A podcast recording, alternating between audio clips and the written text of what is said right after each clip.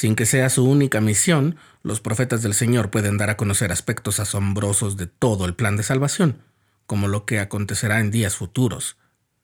Los escritos de Isaías y Juan el apóstol son ejemplos de ello. Nos hablan de la naturaleza de la divinidad y de lo que vendrá.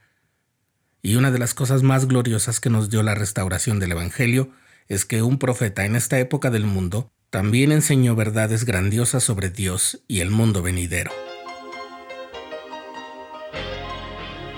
Estás escuchando el programa diario, presentado por el canal de los santos de la Iglesia de Jesucristo de los Santos de los Últimos Días.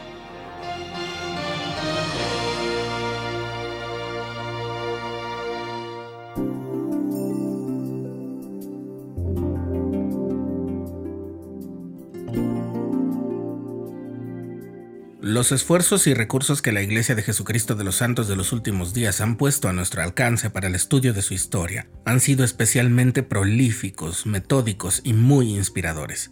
Entre esos esfuerzos está la colección de ensayos titulada Temas de Historia de la Iglesia y el compendio de relatos Revelaciones en Contexto que nos han sido de mucha ayuda en el estudio de este curso de Ven Sígueme el relato preparado por el hermano Matthew McBride sobre las gloriosas verdades que el profeta José Smith dio en la sección 131 y en otros momentos es de una claridad notable y de un talento literario destacado, por lo que basamos este episodio en su escrito. McBride nos presenta la experiencia de un converso de las Islas Británicas que después de tres años de testificar sobre el llamamiento profético de José Smith, dejó su hogar en Penwortham y viajó junto a su esposa y su hijo para congregarse con los santos en Nauvoo, a donde llegó en noviembre de 1840. Cuando conoció al profeta José Smith, su emoción quedó patente en sus cartas a personas cercanas. Decía una, Anoche muchos de nosotros estuvimos con el hermano José y sentimos gran regocijo en el corazón al oírle hablar acerca de las cosas del reino. Si hubiera venido desde Inglaterra con el único propósito de conversar con él por unos días, me habría considerado bien recompensado. El nombre de este hermano era William Clayton, y le costó mucho trabajo encontrar su actividad idónea al principio, pero en febrero de 1842 aceptó ser secretario y escribiente del profeta, gracias a lo cual estaba con José casi todos los días y participaba muy de cerca en sus asuntos comerciales, políticos y religiosos. Ambos cultivaron una amistad y cercanía singular con la que William podía conocer el carácter de José muy de cerca, incluyendo sus faltas, y pronto decidió que las enseñanzas de José pesaban mucho más que las imperfecciones en su carácter.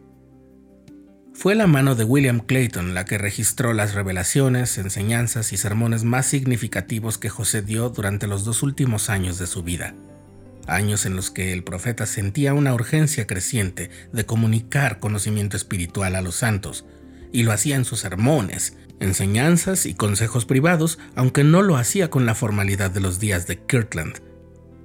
William Clayton escuchaba atento y registraba esas palabras, ya fuera en su propio diario o en el de José, y esas entradas se utilizaron más tarde como la base para varias de las secciones de doctrina y convenios. Una de esas enseñanzas ha sido de un valor inconmensurable. William estaba presente cuando José Smith se reunió con Parley Pep Pratt el 9 de febrero de 1843 y compartió con él conocimientos sobre la manera de discernir entre los mensajeros celestiales y Satanás y sus ángeles. Esas precisiones se relacionaban con instrucciones sobre el templo que José había compartido con integrantes de su círculo de confianza, mientras Parley había estado en Inglaterra. William registró las instrucciones en el diario de José y más tarde se convirtieron en la sección 129 de Doctrina y Convenios. El 2 de abril de 1843, José visitó una conferencia de estaca en Ramos, Illinois, una población ubicada a unos 32 kilómetros al este de Nauvoo. Un líder religioso norteamericano llamado William Miller había predicho que la segunda venida de Jesucristo ocurriría al día siguiente, José aprovechó la ocasión para asegurar a los santos de esa estaca que el Señor no había revelado el momento de su venida, y también enseñó que Dios es un personaje que tiene cuerpo, que todas las cosas pasadas, presentes y futuras están presentes en Él, y que la relación social que tenemos con otras personas perdurará en las eternidades. El registro que William Clayton hizo de estas joyas en su diario personal se convirtió en la base para la sección 130 de Doctrina y Convenios. La sección 131 se compone mayormente de varias entradas de diario que William Clayton llevó en mayo de 1843. Entre ellas se encuentran enseñanzas sobre el matrimonio eterno dadas en la casa de Benjamin y Melissa Johnson en Ramos, Illinois, el 16 de mayo. Ellos habían estado casados desde el día de Navidad de 1841, pero José les dijo que su intención era casarlos de conformidad con la ley del Señor. Benjamin dijo en broma que no se volvería a casar con Melissa de nuevo a menos que ella lo cortejara. Pero José hablaba en serio. Enseñó que los hombres y las mujeres debían entrar en el nuevo y sempiterno convenio del matrimonio a fin de obtener las bendiciones supremas de Dios. Entonces selló a Benjamin y Melissa por la eternidad. Para William Clayton registrar esas palabras proféticas era más que un deber era uno de los grandes privilegios de su vida. Le emocionaba la forma en que José Smith hacía desaparecer la distancia entre este mundo y el venidero, y hacía que las cosas de la eternidad se sintieran reales y tangibles.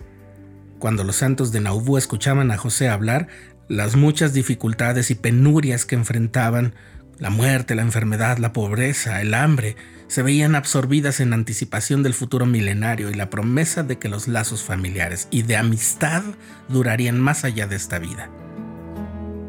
El placer que tuvo William Clayton de registrar las palabras de José Smith ha tenido una influencia perdurable en las enseñanzas de la Iglesia y continúa bendiciendo a los santos de los últimos días en la actualidad.